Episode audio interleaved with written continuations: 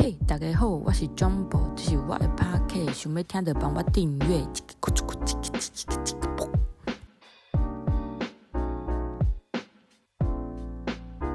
耶，大家好，我是 Jumbo，今天是二零二一年七月六号，我们今天要来聊聊十年前的故事，是一段轰轰烈烈、鬼哭神嚎的青春年华。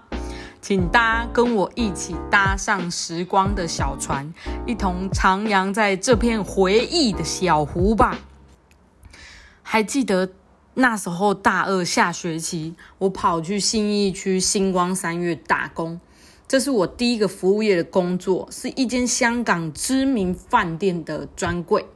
每年只要靠中秋月饼业绩就可以千万，但是平日呢就靠精品巧克力或者是上万块的礼盒在撑场，连空的纸盒那种礼盒就要上千块，可能太贵了，我们生意超差的，业绩几乎天天都挂蛋。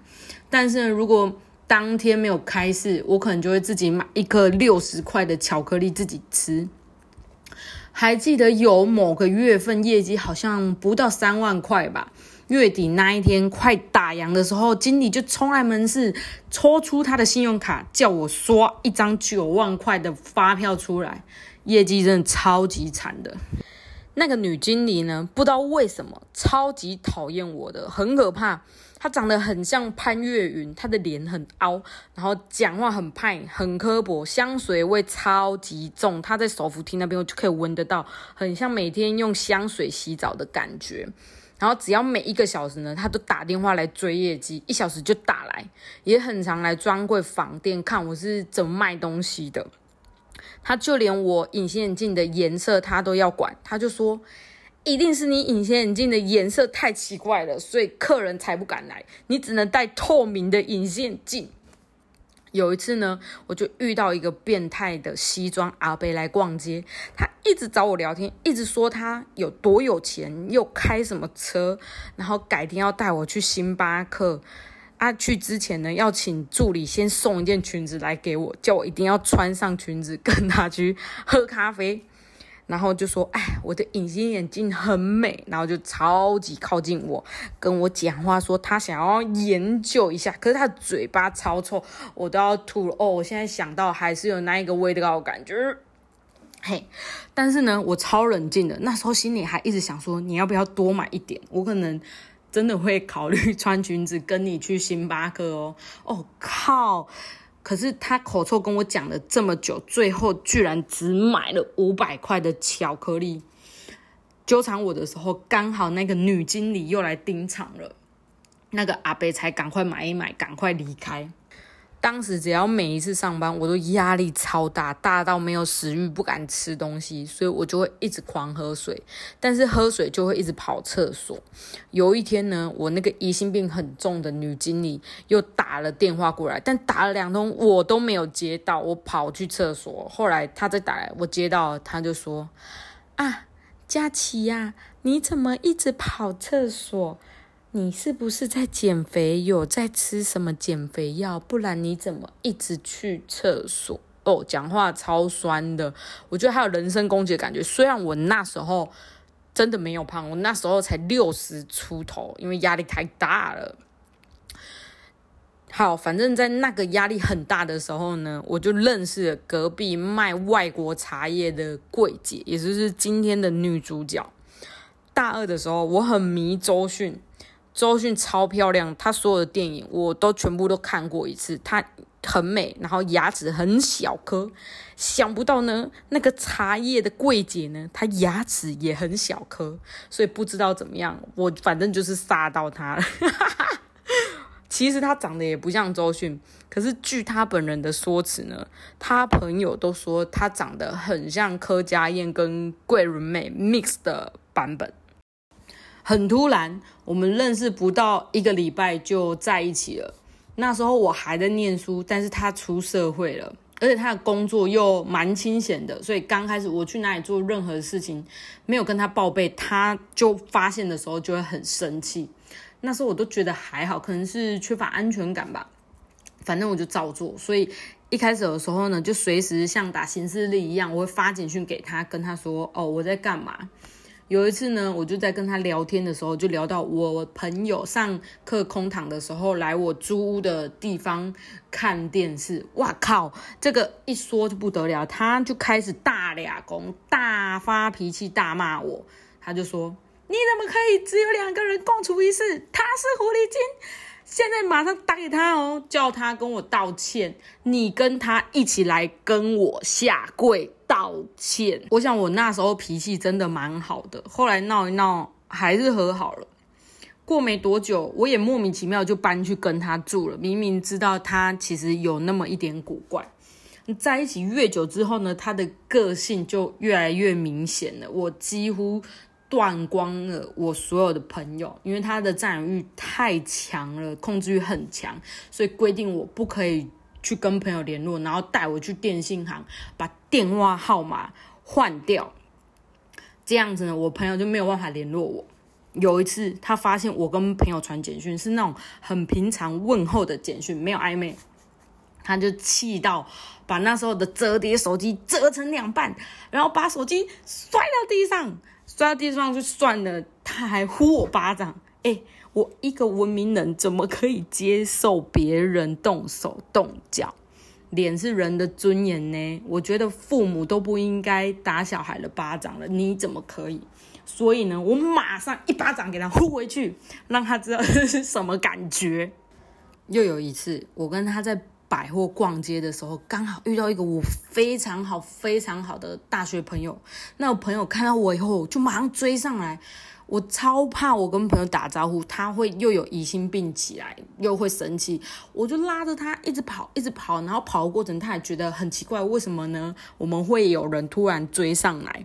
好在在他很多虑，所以他边跑的时候边想想说啊，可能是别人把他误认成柯佳燕是追上来要合照的。哦，Holy 的嘎仔，我们跑了两三层楼以后，我朋友没有追上来，所以我就逃过了一劫。由于他家境可能算比较辛苦，所以我们任何吃喝玩乐都是我出钱。他又喜欢那种贵重的礼物，阿尼亚斯贝啊、CK 啊、香水啊。但是我一个学生哪有什么钱呢？我只好一直赚钱，一直上班，就连毕业典礼我都在上班赚钱，完全没有去毕业典礼，没现身呐。大三、大四，我就是几乎消失在学校跟朋友之间，因为我其实已经算好刚好的学分，我毕业就好。现在想起来还是很后悔，学费这么贵，但是有很多喜欢的东西我都没有去上课学习，真的是浪费大学时光，很愚蠢的一堂课。哦，老爸心疼。后来他还跟我做了一个很奇怪的约定。因为他不喜欢我把钱存起来，或者是我赚的钱比他多，所以我们每一个月赚的钱呢，我不可以藏起来，要把钱全部都花在我们生活上开支，或是买东西啊，钱不够了，最后再开始花他的。通常呢，都到二十几号的时候，我的钱就会花完了。反正呢，就是很像共产党，不可以偷藏私房钱，要全部都掏出来给党中央，他就是我的党中央。可是那时候我超白痴的，都觉得没差，反正我还年金钱再赚就好了嘛。不过因为我每一个月都把每一个户头的钱花光，连饭都没有钱吃，所以呢，我就变得很瘦。然后回到高雄的时候，我爸妈看到我暴瘦，又发现我花钱如流水的时候，当时他们很伤心，还以为我吸毒。我记忆很深刻，有一次吵架要分手，我就冲出门，没钱又没有油，我只好跑去邮局领户头里剩下的一百块。靠，好死不死，那个 ATM 坏了，把我的卡片吃进去，所以我只好硬着头皮回去找他。哎。我根本是白痴又悲情的女主角，就是 Takapai，所以大家记得，不论如何呢，都不要谈恋爱谈到变穷光蛋、凄惨落魄的东西里嘎吉呀。想不到我遇到了女版的金正恩，我住在她的小北韩。只要生气呢，他可能就会大吼，或者是动手揍东西。为了要避免跟他吵架，所以我每一次做事情或者是讲话都要非常的小心翼翼，怕触动到他的那个线。休假跟上班呢，也都需要接送他。如果没有去，他就会起疑心。上班我也不敢跟同事聊天。有一次，我跟同事讲话的时候，有一个小微笑被他看到了，哦，他又开始 k 笑。这件事情呢，后来我们还吵到分手。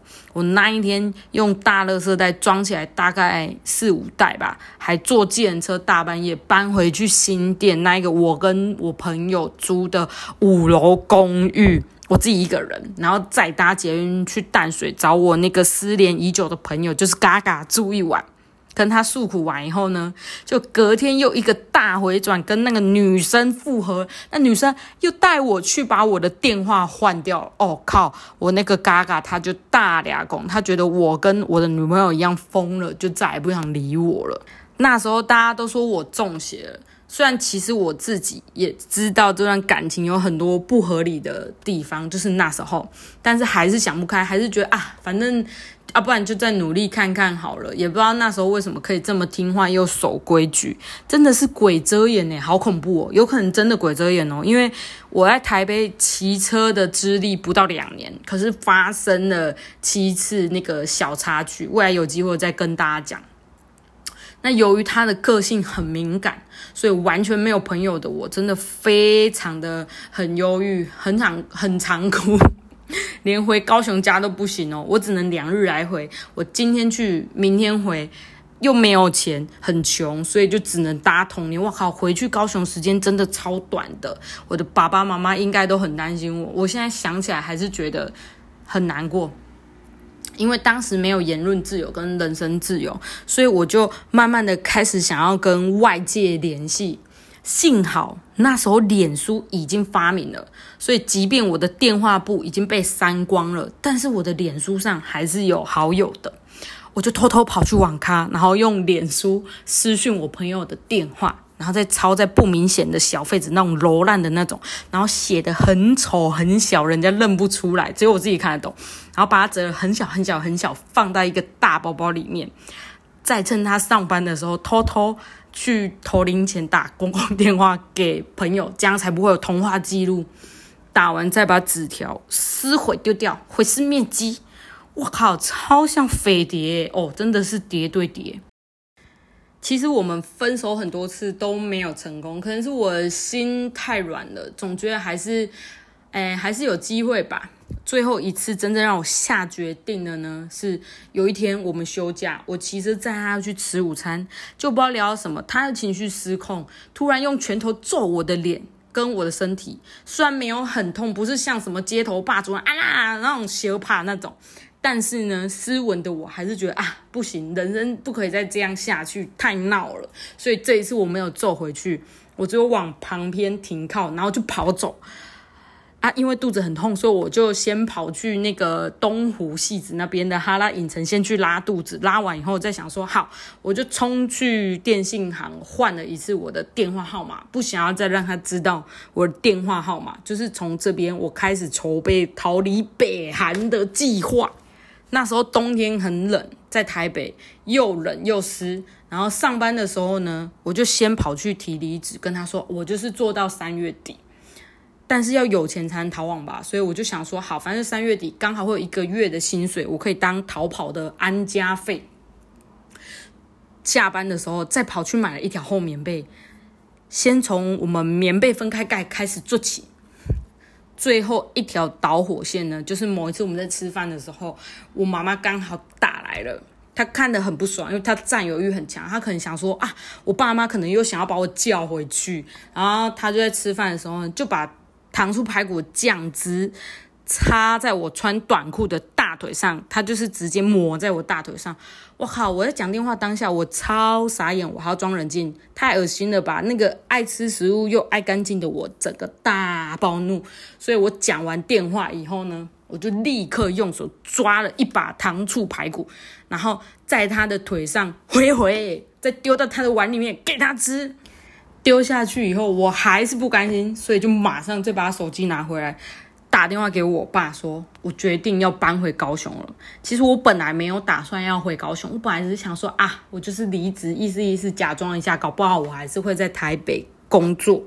可是因为这件事情呢，我后来还是把东西包包尾就寄回家，离职的隔天，我就冲回高雄了，真的完全断了联系。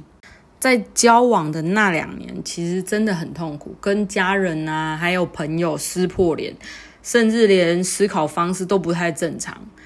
那时候我的生活跟生命仿佛那两年停摆，就是为了迎合他。可是其实也不能全怪他，应该是我以前遇到的人跟世界太小了，所以才会搞成这样啦。一开始刚分手回到高雄这几天呢，我真的非常的开心。可是一个礼拜过去之后，哎，很自由的我反倒觉得很不自在，可能我已经习惯那一种生活方式跟思考方式，所以我调试好几个月，才慢慢的回到正常的思考方式跟舒服的生活方式。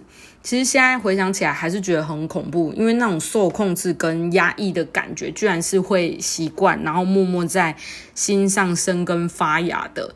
有时候想到那一段生活呢。我会联想到可能北韩呐，或者是共产党的人民，他们的生活会不会也是因为长期的受到打压或者是压抑，就已经习惯了这种生活方式跟思考方式，反而突破对他们来说，这是在做不对的事情，心里会不舒服。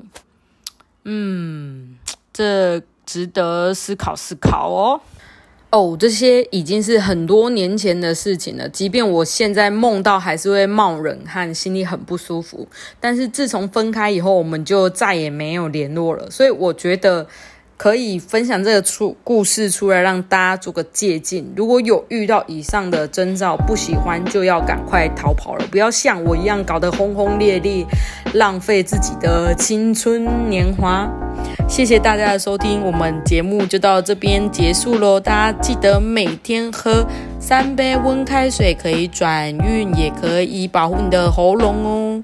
拜拜，我们下次见。